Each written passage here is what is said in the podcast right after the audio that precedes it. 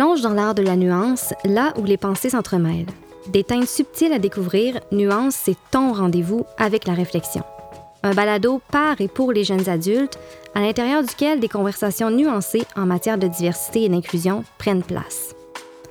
Le balado Nuance, c'est différentes perspectives et les subtilités qui les accompagnent. C'est une balade auditive dans la complexité des idées, une réflexion profonde et un dialogue ouvert invitant les auditeurs à élargir leurs horizons.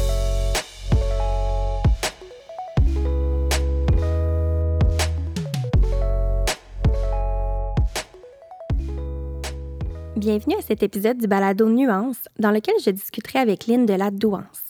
Lynn est professeure titulaire au département de psychoéducation à l'Université du Québec à Trois-Rivières. Orthopédagogue et psychoéducatrice, elle a œuvré pendant plus de 15 ans comme enseignante, conseillère pédagogique en adaptation scolaire et consultante en éducation. Elle a aussi œuvré en tant que professionnelle de recherche avant de devenir professeure chercheuse. Bonjour Lynn, merci d'avoir accepté notre invitation puis de prendre de ton temps pour cette discussion nuancée sur la douance. Bonjour à toi aussi. Donc, euh, avant d'aller plus loin, dis-nous, c'est quoi la douance? Euh, on remarque qu'il ne semble pas y avoir de consensus sur la définition. Euh, on entend souvent parler aussi de haut potentiel intellectuel. J'irais même jusqu'à dire qu'on ne s'y retrouve plus. Est-ce que tu peux nous éclairer sur la différence entre tous ces termes-là? Bon, d'abord, vous dire qu'il n'y a pas de consensus ni sur le terme utilisé, ni sur la définition, là, et, que ce soit autant sur les experts là, que pour les, les ministères de l'Éducation, par exemple. Donc, le terme utilisé varie beaucoup selon les pays, puis selon aussi le domaine de spécialisation de l'expert. En Europe francophone, c'est surtout le terme haut potentiel intellectuel qui est utilisé. Hmm. Alors que dans les autres pays européens, par exemple l'Allemagne, la Suède ou l'Angleterre, puis aussi aux États-Unis, en Australie, donc les autres pays anglophones là, à travers le monde, c'est surtout le terme douance qui est utilisé, qui est l'équivalent de giftedness en anglais. OK. Donc, on trouve aussi des définitions qui sont vraiment très restrictives, qui tiennent rien qu'en compte le quotient intellectuel tel que mesuré dans des tests. Mm-hmm. Notamment, ben, c'est ce qui, ce qui se passe là, au niveau du ministère de l'Éducation en Belgique ou en France. Tandis qu'il y a d'autres endroits, par exemple aux États-Unis, où est-ce qu'on a des définitions qui sont beaucoup plus larges, puis qui incluent d'autres domaines d'habileté que seulement les habiletés intellectuelles. C'est entre autres le cas aux États-Unis en Australie ou dans d'autres, euh, au, Canada anglais aussi, c'est la, même chose qui se passe. Donc, même dans les définitions qui se basent rien que sur les habiletés intellectuelles, ben, il n'y a pas de consensus non plus sur les seuils utilisés. On s'en sort pas? Par exemple, en France, on utilise un seuil de 130 de QI. En Belgique, c'est plutôt un seuil de 125. Ce qui est, qui fait en supposant qu'on prend un seuil de 130, mais ça fait à peu près 2% de la population qui serait douée. Tandis que si on utilise un seuil, comme par exemple de 125, comme en Belgique, mais c'est plus 5% de la population là, qui serait visée. Hmm. Euh, là, justement, on parle de France, de Belgique. À titre indicatif, est-ce que tu peux nous dire ce serait quoi le QI moyen d'une personne qui a un développement intellectuel qu'on pourrait dire, là, entre guillemets, typique? Bon, si on prend le QI, il faut se rappeler que c'est ce qu'on appelle une mesure normative. Ça veut dire que c'est comme si on le situait sur une courbe normale. Fait que la courbe normale au niveau du test du QI, la moyenne, mhm. c'est 100. Et puis, plus on s'éloigne de la norme, par exemple, si je suis à un écart type ou à deux écarts types, bien là, je vais être, par exemple, une personne douée. Fait que supposons qu'on prend le 130, bien 130, c'est mhm. deux écarts types de la norme. Puis à l'autre spectre, ben, si je suis en dessous de la moyenne, bien là, on va plus parler, par exemple, de déficience intellectuelle. Puis là, par exemple, c'est deux écarts types à la norme, donc ça serait 70. OK, OK, je comprends bien. Donc, pour une personne dans la moyenne, c'est plus ou moins un écart type là, de la norme. Donc, ça ferait quelqu'un qui serait entre 85 et 115. Ça, ce serait vraiment les personnes qui sont dans la norme. OK, je comprends. Donc, pour ma part, je, je vraiment plus pour une définition plus large que celle seulement basée là, sur la QI, sur le QI, où on aurait plusieurs domaines d'habileté. J'aime bien la définition de François Gagné, qui est une sommité internationale, qui définit la douance comme des habiletés qui se développent, en particulier pendant la France, bon, à travers un processus de maturation puis d'exercice. Puis lui, il reconnaît six domaines d'habileté, dont quatre qui sont liés aux habiletés mentales, les habiletés intellectuelles, celles qui sont mesurées comme par les tests de QI, les habiletés créatrices, sociales et perceptuelles. Puis il y a deux domaines d'habiletés qui sont reliés aux, habiletés physiques, les habiletés musculaires et le contrôle moteur. Hmm. Donc, selon sa définition, pour être reconnu comme doué, ben, un individu doit manifester l'un, l'une ou l'autre de ses habiletés à un degré tel qu'elle le place dans le 10% supérieur de ses pairs sur ces aspects. OK. Ainsi, ben, si on prend cette, définition-là, si on prend seulement les habiletés intellectuelles, on aurait 10% qui auraient un QI qui aurait un QI là, supérieur là, à 120 et plus. Là, ça serait à peu près le seuil qui serait considéré dans le domaine là, de, si on prend la définition de François Gagné. OK. Mais c'est intéressant, notamment quand tu parles d'habileté physique. Là, je pensais pas du tout que ça pouvait euh, englober finalement ces habiletés-là. Euh, bon, là, on comprend qu'il n'y a pas de consensus. Ça varie un peu d'un pays à l'autre. Euh, dis-moi, tu parles de la prévalence en Belgique, en France, en fonction du pourcentage de la population qui aurait un QI plus élevé que 125 et 130. Ce serait quoi cette prévalence-là au Québec? Bien, là encore, ça dépend de la définition qu'on adopte. Oh. Et malheureusement pour nous, le ministère de l'Éducation s'est pas positionné sur la question. Il y a, lui propose dans son document qui s'appelle Agir pour favoriser la réussite éducative des élèves doués. Bien, il y a deux définitions qu'il propose, OK. dont une qui est celle de Renzulli et l'autre qui est celle de Gagné dont je vais vous parler. Fait que supposons qu'on prend la définition de Gagné, qui est une de celles qui est proposée dans le document du ministère. Bien, si je prends seulement la douance intellectuelle, comme je l'ai dit tout à l'heure, ça serait 10% de la population. Mais là, vous allez me dire, il y a plein de domaines d'habileté. ça veut dire que tout le monde est doué à une mesure ou à une autre. Mais comme on prend le 10% supérieur, mais il y a, on ne pourrait pas avoir additionné ça, puis ça ferait pas le 80% de personnes douées. Ouais, non. Parce que la, ce qu'on observe, ce qu'on observe, ce que les recherches nous rapportent, c'est qu'il y a aussi un phénomène qu'on appelle de multipotentialité. C'est-à-dire qu'une même personne pourrait présenter des habiletés élevées dans plein de domaines différents. OK. Fait on estime à peu près, à- si on comprend tous ces domaines-là, ben à peu près 15% des personnes qui seraient douées dans un ou plusieurs domaines. Quand Parce que la plupart du temps, les personnes, comme je vous dis, sont vraiment douées dans plusieurs domaines. OK. Euh, ben, je pense que ça, on réussit quand même à dresser un portrait, bien comprendre euh, un peu mieux, du moins, euh, ce qu'est la douance. Euh, là, j'ai envie de, te demander maintenant, tu es experte de ton domaine, là, c'est, c'est, sûr. Tu connais bien la douance, mais c'est peut-être pas le cas au début de ta carrière si on remonte à il y a quelques années. Est-ce que tu seras en mesure de nous partager une conception qui serait erronée liée à la douance que tu avais avant de développer ton expertise? Bien, la conception erronée que j'avais, puis ça m'a vraiment inspiré aussi pour ma thèse de doctorat, là, c'était que c'était vraiment re- relié à un adage populaire qu'on entend qui dit le génie s'approche de la folie. Ah, OK? Fait que je croyais que plus une personne était douée, plus elle était susceptible d'avoir des problèmes d'adaptation psychosociale à l'intérieur d'elle. Mais mes recherches m'ont amené à constater que c'était vraiment pas nécessairement le cas. OK. En effet, pour ce qui est en particulier de la douance intellectuelle, qui a été le plus étudiée, bien, les habiletés socio-affectives sont fortement corrélées avec les habiletés intellectuelles. OK. Ça veut dire que plus une personne est douée, ben, on s'attend à ce qu'elle soit plus hab- habile aussi au niveau là, socio-affectif. Ah, ouais. Cependant, ben, il y a des personnes douées qui peuvent vivre certains problèmes d'intégration particuliers, mais qui ne sont pas nécessairement reliés à des déficits d'habileté sociale. C'est surtout quand il y a un décalage qui est trop important entre eux et leur entourage social. Hmm.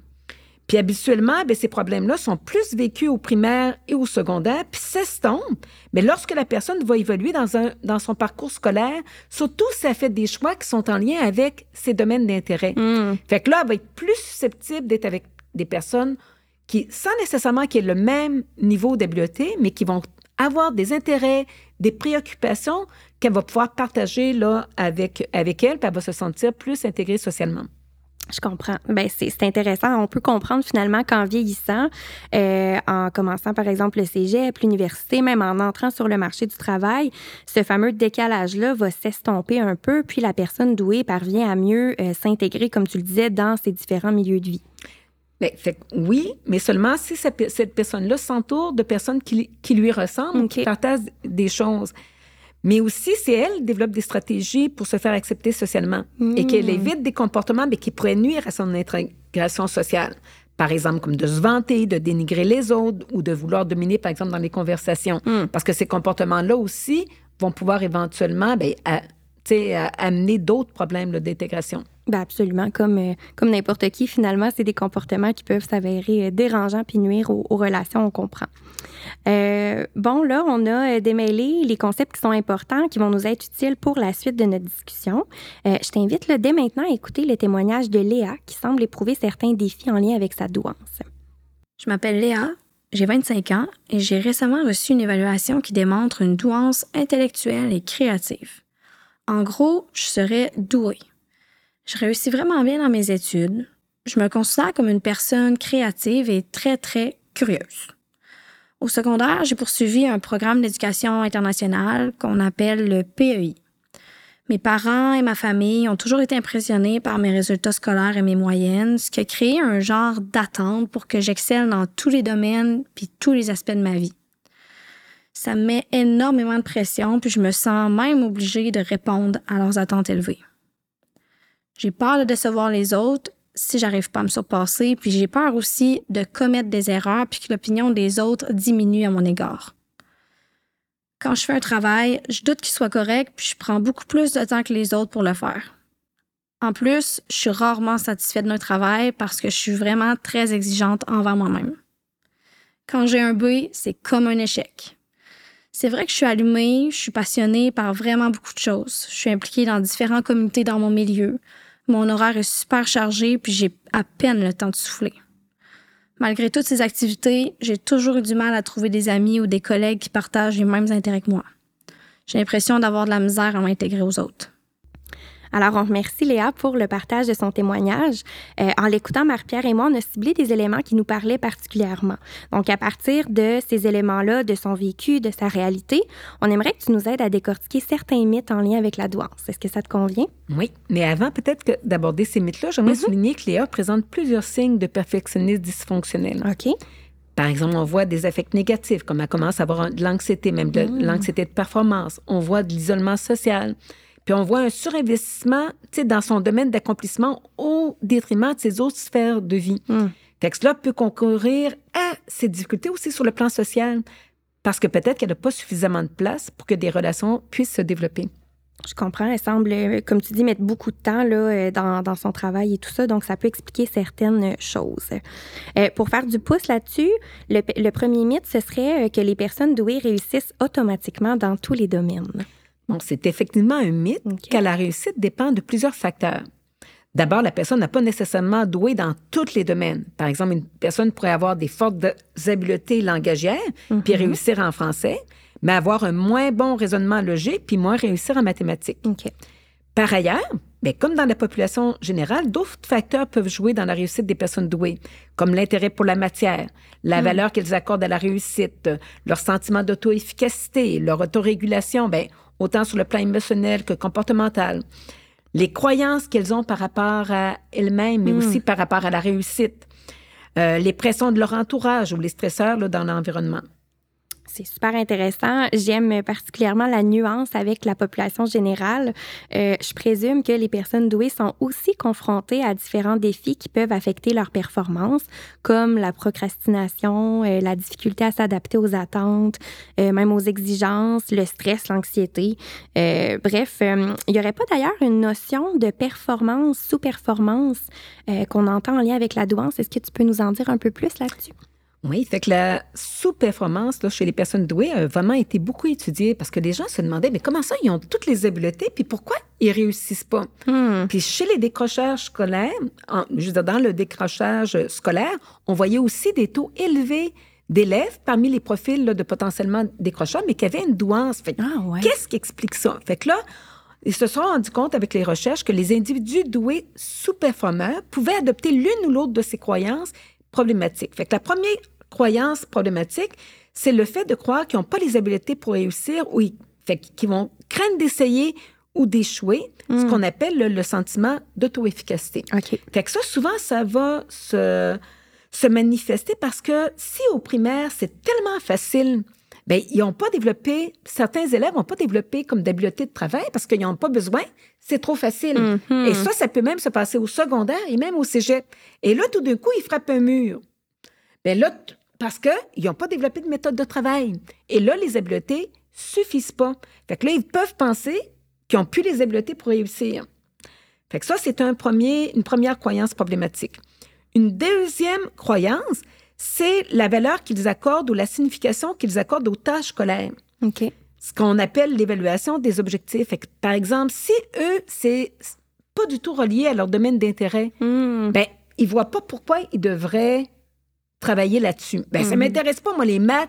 Je vais pas, euh, je vais pas devenir quelqu'un qui va avoir besoin des maths. Je vais devenir musicien ou je veux devenir, je sais pas, moi, technicien de son. Pourquoi que j'apprendrais des maths? je n'ai pas besoin. Donc, ça, c'est ce qu'on appelle la valeur ou la signification qu'on apporte, qu'on accorde aux tâches scolaires.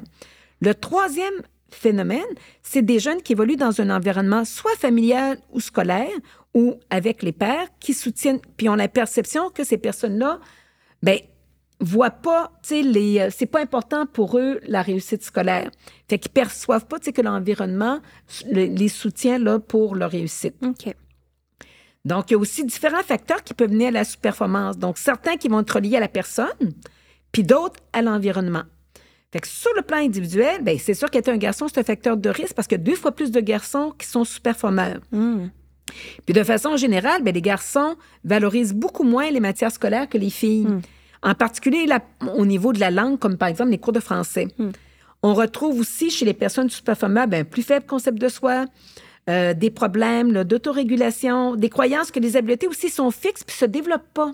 Ah. Ce qu'on appelle en anglais le fixed mindset. Ça veut dire la croyance, tu sais que ça, c'est inné. T'es de même ou t'es pas de même. Fait que si c'est t'es de même, par exemple, que t'as la bosse des maths, ben euh, c'est beau. Mais si t'as pas la bosse des maths, mais pourquoi je fais des efforts en, en maths? Je l'ai pas l'habileté. Hmm. T'as aussi ben, le perfectionnisme dysfonctionnel, comme on en parlait tout à l'heure, ou l'anxiété de performance. Les pères aussi peuvent être un élément négatif. Par exemple, si j'évolue avec des pères qui valorisent pas l'école ou qui stigmatisent les personnes qui performent à l'école, ben si je vais être acceptée socialement, je vais me conformer là, à ces stéréotypes-là. Surtout à un certain âge, quand le- la vie des pères prend une place assez importante dans la vie là, de la personne. Exactement. Comme au secondaire, ou si, par exemple, une personne est très isolée, puis elle n'arrive pas à se faire des amis, mais peut-être qu'elle va vouloir se fondre là, dans, dans la masse. Sur le plan familial, on trouve différents facteurs aussi, mais les plus importants, ils ont vraiment rapport à la mauvaise qualité de leur relation avec les parents, les conflits, Hmm. les styles parentaux, par exemple, des parents qui sont beaucoup trop sévères ou qui donnent, tu sais, qui, euh, ou au contraire, qui sont débonnaires, fait qu'ils laissent les, les enfants faire ce qu'ils veulent, mais aussi aux attitudes désintéressées des parents par rapport à l'école. Hmm. Par exemple, je donne un, un exemple, un parent qui, dit- qui dirait à son enfant, ben moi, là, j'ai... euh, j'ai une entreprise, je, je réussis super bien, je gagne super bien ma vie, puis j'ai rien qu'un diplôme de secondaire. Pourquoi tu étudierais? Donc, on voit des attitudes, des parents qui ne s'intéressent pas à l'école ou qui vont même dévaloriser l'école. Puis on a aussi le contraire. Des parents qui surinvestissent trop l'école. Puis souvent, c'est des cas, par exemple, de parents qui eux-mêmes se sont pas réalisés dans leur travail, puis qui mettent vraiment des pressions très fortes chez leur enfant pour OK. qu'ils puissent réussir. C'est le cas, par exemple, dans certaines deuxième génération d'immigrants qui, eux, par exemple, n'ont pas pu, par exemple, qui étaient médecins dans leur pays puis qui n'ont pas pu avoir de poste dans, dans leur pays, et là, qui vont vraiment surinvestir leur enfant pour que leur enfant, tu sais, devienne ce qu'eux n'ont pas pu devenir. Sur le plan scolaire, bon, on- c'est la même chose qu'avec les au- autres jeunes qui ont des difficultés. Fait que le premier facteur, ben, c'est les conflits avec les enseignants. Ah, ben oui. OK, qui joue un grand rôle. Et le deuxième facteur, ben, c'est l'ennui vécu en classe. Fait que l'ennui va vraiment mener à un désengagement, puis à un moment donné, un désinvestissement de l'école, où est-ce que le jeune va vraiment s'investir ailleurs qu'à l'école, ou est-ce que plus l'impression là, de développer son potentiel. C'est vraiment intéressant de comprendre un peu tous les, tous les facteurs, euh, les différentes sphères de la vie finalement qui vont jouer un, un jeu là, euh, dans la vie de la personne. Euh, considérant ce que tu viens de nous expliquer, Lynn, comment, en tant que personne de l'entourage de Léa, par exemple, on peut moduler nos attentes envers elle? Ben moi, j'aurais mieux, j'aurais aimé mieux te ramener ça par rapport à Léa elle-même. OK. Je pense qu'elle doit d'abord, elle, moduler ses propres attentes qu'elle a envers elle-même. Parce que là, c'est comme si elle a intégré les attentes des autres Mhm. à l'intérieur d'elle. Puis moi, la première chose que je ferai avec elle, ben, c'est de tenter qu'elle se distancie du regard de l'autre Je comprends. pour se centrer elle-même sur comment elle perçoit là, ses, euh, sa performance puis ses propres attentes. Fait que se recentrer plus sur ses propres attentes que sur les attentes par rapport aux autres. J'aimerais aussi travailler. À Léa, je lui conseillerais qu'elle fasse des choix. Elle peut pas avoir le temps d'exceller dans tous les domaines. Ouais. Puis de s'éparpiller dans différentes activités si elle veut avoir du temps pour nourrir sa vie sociale. Mm. Ces tendances au perfectionnisme, il faudrait aussi peut-être qu'elle prenne conscience que ça peut aussi l'éloigner des autres. Mm. Parce que quand on est très perfectionniste envers soi-même, ben, des fois, on l'est envers les autres. Et ça, ça peut éloigner les autres personnes. Ah, Fait que j'aimerais mieux qu'elle se sente sur elle, puis se distancier du regard des autres. Mais je pense que c'est un bon conseil. On voit qu'on peut être dur avec soi-même, puis Léa, visiblement, elle semble, elle semble l'être. Euh, J'enchaînerai maintenant avec le deuxième mythe qui est qu'une personne douée peut pas avoir de problème d'apprentissage. Ici aussi, ben, les recherches ont surtout été effectuées en lien avec la douance intellectuelle. Ben, elles montrent que les troubles d'apprentissage sont aussi prévalents chez les personnes douées intellectuellement, Ah, en ouais. particulier en ce qui concerne le trouble spécifique d'apprentissage lié aux en- au langage écrit que dans la population normale. Même, il y a des études qui montrent que plus de troubles de langage écrit chez certaines personnes douées. Hey, J'aurais pas pensé ça du tout. et Je pense que j'adhérais un peu à ce mythe-là euh, pour ma part. là. Donc aussi, il y a d'autres troubles qui peuvent être présents, ben, comme l'anxiété, le trouble de déficit d'attention Mm. Euh, ou le trouble du spectre de l'autisme, mais qui peuvent aussi entraîner des difficultés d'apprentissage sans qu'on soit nécessairement en présence d'un trouble d'apprentissage. OK. Est-ce que tu peux nous en dire plus sur ces différents troubles-là? Est-ce qu'on parle d'une certaine comorbidité? Euh, Est-ce que c'est fréquent que les personnes douées présentent aussi euh, une ou des difficultés d'adaptation? Comment ça se présente dans leur cas? Mais comme je le disais, ben, c'est vraiment un mythe. Dans l'ensemble, il n'y a pas plus de difficultés d'adaptation chez les personnes douées que chez d'autres personnes. Mais cependant, il y a certains troubles qui sont plus présents dans certains champs d'activité ou de talent.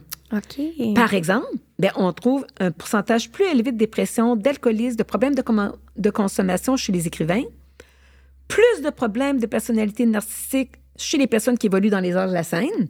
Mais là, on pourrait se demander, ben, c'est c'est un peu comme le problème de l'œuf et de la poule. Qu'est-ce qui vient en premier? Mhm. Fait qu'on pense que c'est un peu le mélange des deux. Par exemple, dans le cas des écrivains, ben, l'écriture peut être à la fois soulager certains symptômes dépressifs en leur permettant de mettre sur papier, par exemple, leur angoisse ou existentiels. Mhm. Puis que- et d'autre part, que l'activité même d'écriture pourrait par la suite engendrer des difficultés, par exemple le syndrome de la page blanche ou le manque d'inspiration. Donc, c'est vraiment un mélange des deux. Donc, c'est pas nécessairement en lien avec euh, le, le, le- fait que la personne soit douée, mais plutôt son caractère euh, inhérent, là, que- du fait qu'elle est une personne comme une autre, qui a des intérêts euh, différents. Là. Oui, sauf que c'est sûr que il y a, il y a un autre phénomène qui pourrait se passer, mais ça, ça se passe, ça pourrait se passer du fait que, par exemple, un jeune enfant, surtout chez les jeunes enfants, mais après, le même phénomène pourrait se passer là, chez, les, chez les adultes, c'est qu'on on dit que souvent, les personnes, quand la personne est jeune, elle va accumuler plein, plein d'informations à propos de ce qui se passe dans son entourage, Mhm. mais qu'elle n'a pas nécessairement la maturité ou les connaissances pour bien les interpréter et que ça pourrait vivre, par exemple, plus d'angoisse. Que je vous donne un exemple, par exemple, l'éco-anxiété. Bien, l'éco-anxiété, il y a beaucoup plus de personnes douées qui en Mm. vivent, OK? Parce qu'ils sont comme plus au fait des informations, mais qui n'ont pas nécessairement bon, autant les habiletés ou, l'expérience pour dire, ben, qu'est-ce que je fais avec ça? Fait que ça, ça pourrait être un autre phénomène là, qui explique là, certaines difficultés d'adaptation, mais qui, est- qui, est di- qui se vit différemment là, chez les personnes douées. Oh, c'est intéressant. Euh, J'ai envie qu'on y aille euh, maintenant avec notre troisième mythe, euh, qui en est un assez fréquent. Euh, donc, ça va comme suit. Toutes les personnes douées éprouvent des difficultés à développer et maintenir des relations sociales. Bon, comme je l'ai dit, c'est un mythe, ça n'est pas relié à leurs habiletés. Par Mhm. contre, OK, c'est une chose qui est vraie, c'est que les personnes ont de la difficulté à se trouver des vrais amis. OK. Fait que ça va être une différence entre être populaire, parce que la personne, les gens vont dire, mais pourquoi qu'elle se plaint? Elle a plein d'amis autour d'elle, il y a plein de personnes qui gravitent autour d'elle. Mhm. Mais souvent, les personnes vont avoir une conception de l'amitié qui est vraiment différente, qui est plus évoluée. Pour eux, par exemple, un ami, c'est quelqu'un qui est loyal. C'est Mm. quelqu'un qui partage des préoccupations. C'est quelqu'un sur qui je, je peux compter. Oui. Tandis que d'autres jeunes, par exemple, vont penser, ben un ami, c'est quelqu'un avec qui j'ai du fun. Mais ça, c'est pas la même chose. Fait que la personne peut avoir plein de personnes qui l'entourent, mais sans nécessairement que la personne considère que c'est des vrais amis. Fait qu'ils ont, c'est pas qu'ils ont de la difficulté à garder leurs amis, parce qu'une fois qu'ils les ont faits, ils peuvent les garder vraiment toute leur vie. C'est la difficulté à trouver des amis, Ah, OK, qui partagent des mêmes préoccupations et des mêmes intérêts. Cependant, j'aimerais aussi faire une nuance parce qu'il y a beaucoup de personnes douées, surtout à l'adolescence, mais ça, ça se répercute aussi à l'âge à, à l'âge adulte, qui vont avoir peur des réactions négatives des pairs, Hmm. OK, par rapport à leur performance. Puis en particulier, là, quand ils sont dans le milieu scolaire, mais on voit cette même crainte-là dans le milieu du travail. Et, et se disent victimes, ils ont peur d'être victimes d'isolement, de dénigrement, de ressentiment ou d'hostilité ou de rejet là, en lien avec ça. C'est intéressant que tu nous parles de la perspective, là, justement, de la personne douée elle-même. euh, C'est un peu ses craintes, euh, comment elle vit tout ça. Puis c'est important ce que tu mentionnes, considérant que euh, ces personnes-là, par leur créativité, leur soif d'apprendre, leur passion, ont pourtant tellement à offrir. Mais tu sais, comme le- me le disait un jeune doué que j'interrogeais dans un projet, il dit quand tu excelles au, au hockey, c'est toute ton équipe qui gagne. Mais quand tu excelles à l'école, les autres ils perdent un peu. Parce que quand tu performes, c'est comme si tu augmentes les standards de performance. Et là, les autres ont peur, ouais, mais je vais être obligé de faire la même chose qu'elle. Tu sais, puis il y a vraiment des éléments là, tu sais, qui, euh, qui peuvent amener là, tu sais, de- des sentiments négatifs là, chez l'entourage. C'est tellement bien dit. L'aspect compétitif, oui, il est effectivement très présent. Il s'installe dans les milieux scolaires, même dans le milieu du travail. Euh, on peut penser justement si l'autre est meilleur que toi ou s'il fait mieux que toi, ben fort probablement que c'est lui qui va l'avoir le poste tant convoité ou la, la fameuse promotion. Oui, c'est pour ça que plus, la majorité des personnes douées vont utiliser des stratégies pour diminuer les réactions négatives de leur père. Par exemple, ben, si je suis à l'école ou à l'université ou au cégep, ben, ben, pas admettre qu'un test est facile. Surtout pas dire que tu as étudié pour Non, un hein? examen. Parce que là, là, tu en plus, elle étudie, euh, qu'est-ce que je vais faire avec ça? fait que manifester de la réserve aussi quand ils sont interrogés. Des fois, ils vont même éviter de répondre à des questions de l'enseignant. Certains vont poser des questions qui savent la réponse ou des questions stupides, tu sais, pour euh, tenter, tu sais, d'avoir l'air niaiseux. Ils vont aussi tenter d'agir, tu sais, comme d'autres élèves, c'est moins bon. Euh, les gars en particulier, ben ils vont euh, faire le clown. Les filles vont tenter d'aider les autres pour que les autres réussissent aussi. Fait que certaines stratégies vont être productives, comme aider les autres. Puis d'autres ben, ve- peuvent apparaître moins productives puis mener à des problèmes d'identité personnelle, comme se conformer trop aux attentes là, du groupe. Ah, C'est quelque chose, euh, en effet, tout ça. Puis on peut même penser qu'à la longue, ces genres de mécanismes de défense, de camouflage, euh, vont avoir un grand impact sur la personne elle-même, son bien-être. Euh, Est-ce que tu aurais des astuces à nous partager, tant pour la personne qui est douée que pour l'entourage, les collègues, les amis, pour éviter justement d'entrer dans ces stratégies-là qui sont plus négatives? Ben, je pense que la meilleure stratégie, ben, c'est vraiment de se créer son réseau social. tu sais, Puis de se créer un- aussi, de se trouver d'abord un champ d'activité où les personnes, sans nécessairement qu'ils soient doués, mais qui partagent les mêmes intérêts, les mêmes pa- préoccupations, les mêmes passions et qui se sentent pas menacés par les forces de la personne. Tu sais, qui sont capables vraiment de le voir plus comme une force là, pour le groupe. Puis, parmi ces personnes-là, ben, de se trouver quelques personnes plus intimes avec qui ils vont pouvoir vraiment être elles-mêmes. Je pense aussi que c'est important de ne pas tout miser sur la douance. Parce que certaines personnes douées, dans leur recherche d'amitié, ils vont chercher à avoir rien que des personnes qui sont douées. Ben, ça ne serait pas non plus une bonne stratégie. Parce qu'il faut vraiment que aussi apprendre, qu'ils apprennent, c'est que les autres peuvent nous apporter d'autres choses sur d'autres plans, par exemple sur le plan socio-affectif, puis vraiment d'essayer de tirer aussi profit des forces des autres personnes et de les voir. C'est intéressant ce que tu nous dis, puis je pense que le, fameux champ d'intérêt revient euh, en force là, quand on parle justement de la douance, puis c'est un peu la même chose pour la population générale. hein, quand on, trouve quelque chose qu'on aime, puis on s'entoure de gens qui, euh, qui vivent un peu la même chose que ça par rapport à nous, ben finalement, c'est gagnant parce qu'on se comprend. Euh, ben merci Lynn pour ta présence à cet épisode très apprécié. On a réussi à mettre en perspective des conceptions qui sont erronées sur la douance, puis on espère que ça va permettre aux personnes comme Léa et son entourage de mieux comprendre toute la complexité puis les nuances que ça représente. Donc, pour conclure, je pense que c'est important de mentionner que, comme pour la population générale, chaque personne douée est unique. Euh, comme tu dis, Lynn, on ne met pas l'accent seulement sur la douance, hein, puis euh, les mythes comme ceux qu'on a abordés euh, vont pas représenter la réalité pour tout le monde. Donc, au-delà de l'évaluation de la douance, c'est essentiel de comprendre les caractéristiques individuelles de la personne plutôt que d'aller s'appuyer sur des généralisations qui peuvent s'avérer, euh, ma foi, très simplistes. peut-être moi, j'aimerais ça conclure en disant que c'est aussi important que l'individu, oui, puisse développer son plein potentiel, mais mm. qu'il développe aussi d'une manière harmonieuse avec les différentes sphères de sa vie, que ce soit sur le plan personnel ou social. Donc, vraiment, essayer que ce soit un développement harmonieux. Donc, pas tout miser sur la mm. douance, mais vraiment d'avoir un développement harmonieux dans les différentes sphères de sa vie. Très sage comme mot de la fin. Donc, c'est tout en nuances et en bienveillance qu'on se dit à la prochaine. Restez à l'affût des nouvelles sur nos différentes plateformes pour être mis au courant dès la sortie de notre prochain épisode. À bientôt!